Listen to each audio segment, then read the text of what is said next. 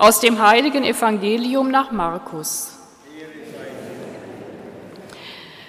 In jener Zeit ging ein Schriftgelehrter zu Jesus hin und fragte ihn, welches Gebot ist das erste von allen? Jesus antwortete, das erste ist, höre Israel, der Herr unser Gott ist der einzige Herr. Darum sollst du den Herrn, deinen Gott, lieben, mit ganzem Herzen und ganzer Seele, mit deinem ganzen Denken und mit deiner ganzen Kraft. Als zweites kommt hinzu, du sollst deinen Nächsten lieben wie dich selbst. Kein anderes Gebot ist größer als diese beiden. Da sagte der Schriftgelehrte zu ihm, Sehr gut, Meister, ganz richtig hast du gesagt, er allein ist der Herr und es gibt keinen anderen außer ihm. Und ihn mit ganzem Herzen, ganzem Verstand und ganzer Kraft zu lieben und den Nächsten zu lieben wie sich selbst, ist weit mehr als alle Brandopfer und anderen Opfer.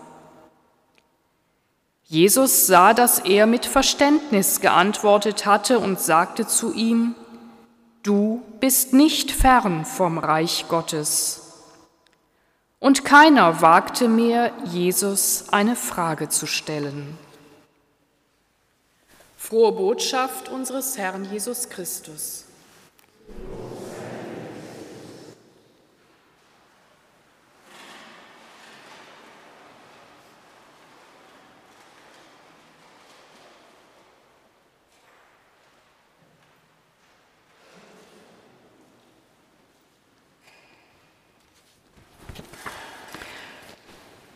Liebesgebot.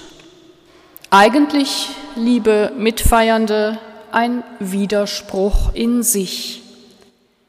Kann man jemandem vorschreiben, kann man jemandem gebieten, zu lieben? Ist nicht Kennzeichen der Liebe die Freiheit, die Freiwilligkeit, Wer kann und wer will zur Liebe gezwungen werden, was ist das dann für eine Liebe? Stellen Sie sich vor, Sie lieben einen Menschen von ganzem Herzen und dieser Mensch muss für lange Zeit verreisen oder im Ausland arbeiten, jedenfalls weit weg.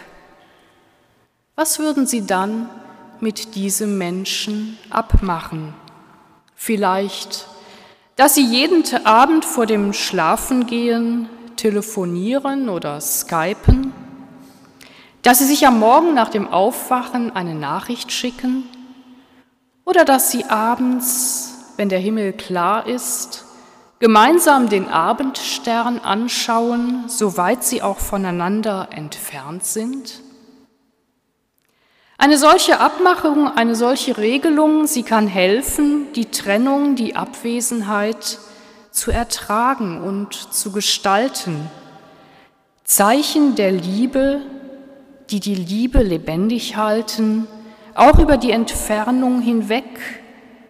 Würden Sie eine solche Abmachung, eine solche Regelung als Zwang, als Gebot empfinden?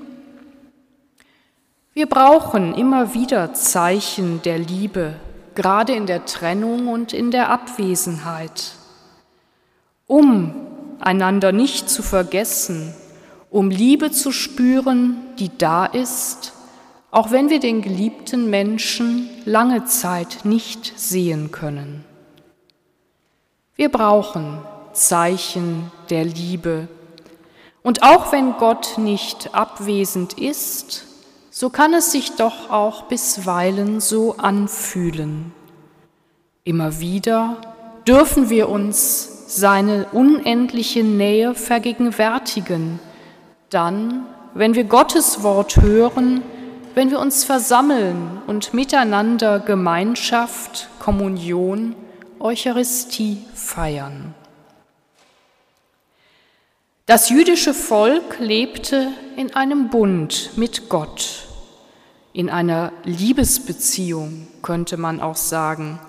Gott hatte durch Abraham einen Bund mit ihnen geschlossen, sie aus der Sklaverei in Ägypten befreit. Alles Zeichen der Liebe Gottes zu den Menschen.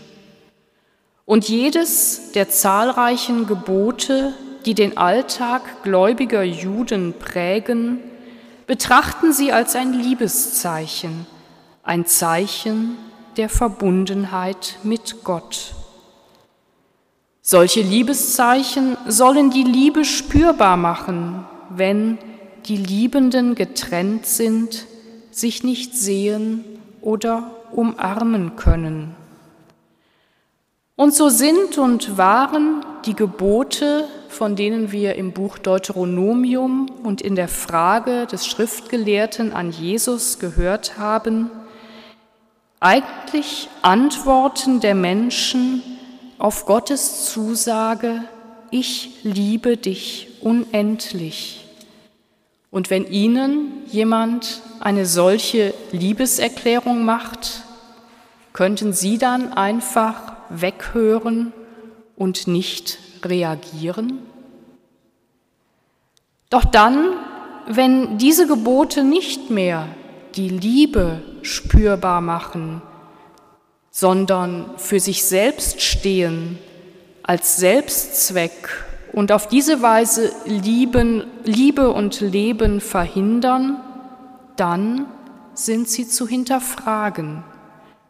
Und auch das tut Jesus immer wieder. Er heilt am Sabbat, weil das Leben und das Heil über den Geboten stehen. Er wird nach dem wichtigsten Gebot gefragt und zitiert das Liebesgebot als das größte von allen.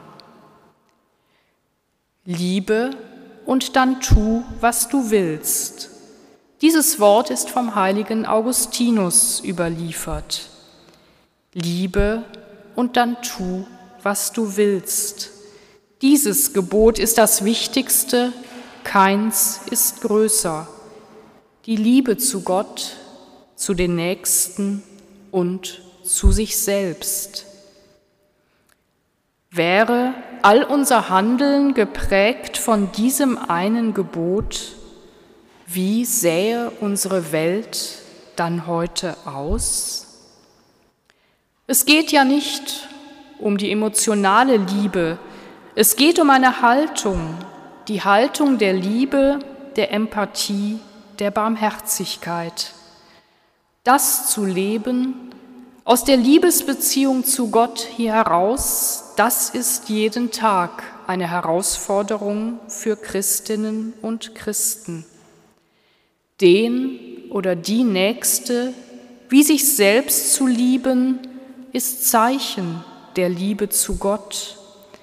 Den die Nächste lieben wie sich selbst bedeutet, das eigene Handeln immer wieder auf den Prüfstand zu stellen und zugleich mich selber nicht aus dem Blick zu verlieren.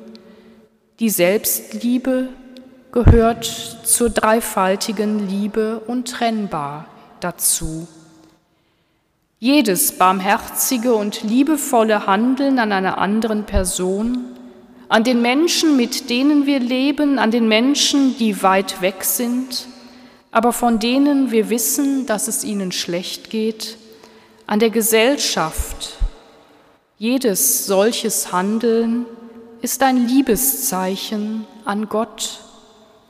Jede Entscheidung, die nicht nur mein eigenes Wohl, sondern das von anderen als Ziel hat, lässt uns den Willen Gottes tun den Willen Gottes, der uns liebt ohne Ende, weil Gott ohne Ende unendlich ist. Und auch dann, wenn Gott immer wieder mal unendlich weit weg scheint, Zeichen seiner Liebe können wir immer wieder empfangen. Wir können uns mit Gott verabreden, Gott zu bestimmten Zeiten eine Nachricht schicken abends den Abendstern betrachten, ihn erfahren im Lächeln eines Kindes, in einer Umarmung, im Kuss eines geliebten Menschen und bei so vielen anderen Gelegenheiten.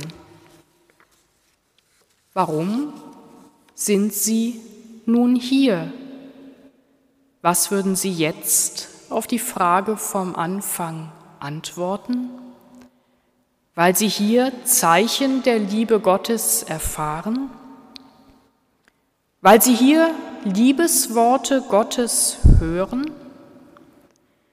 Weil wir alle hier in diesem Raum diese Erfahrungen miteinander teilen und Gemeinschaft erfahren, hier und jetzt dem Hören auf das Wort in der Eucharistie, die in der tiefen Gemeinschaft mit Gott und untereinander. Zeichen der Liebe an uns, für uns. Zeichen der Liebe, dass wir geliebt sind und dass wir erfahrene Liebe weitergeben können. Amen.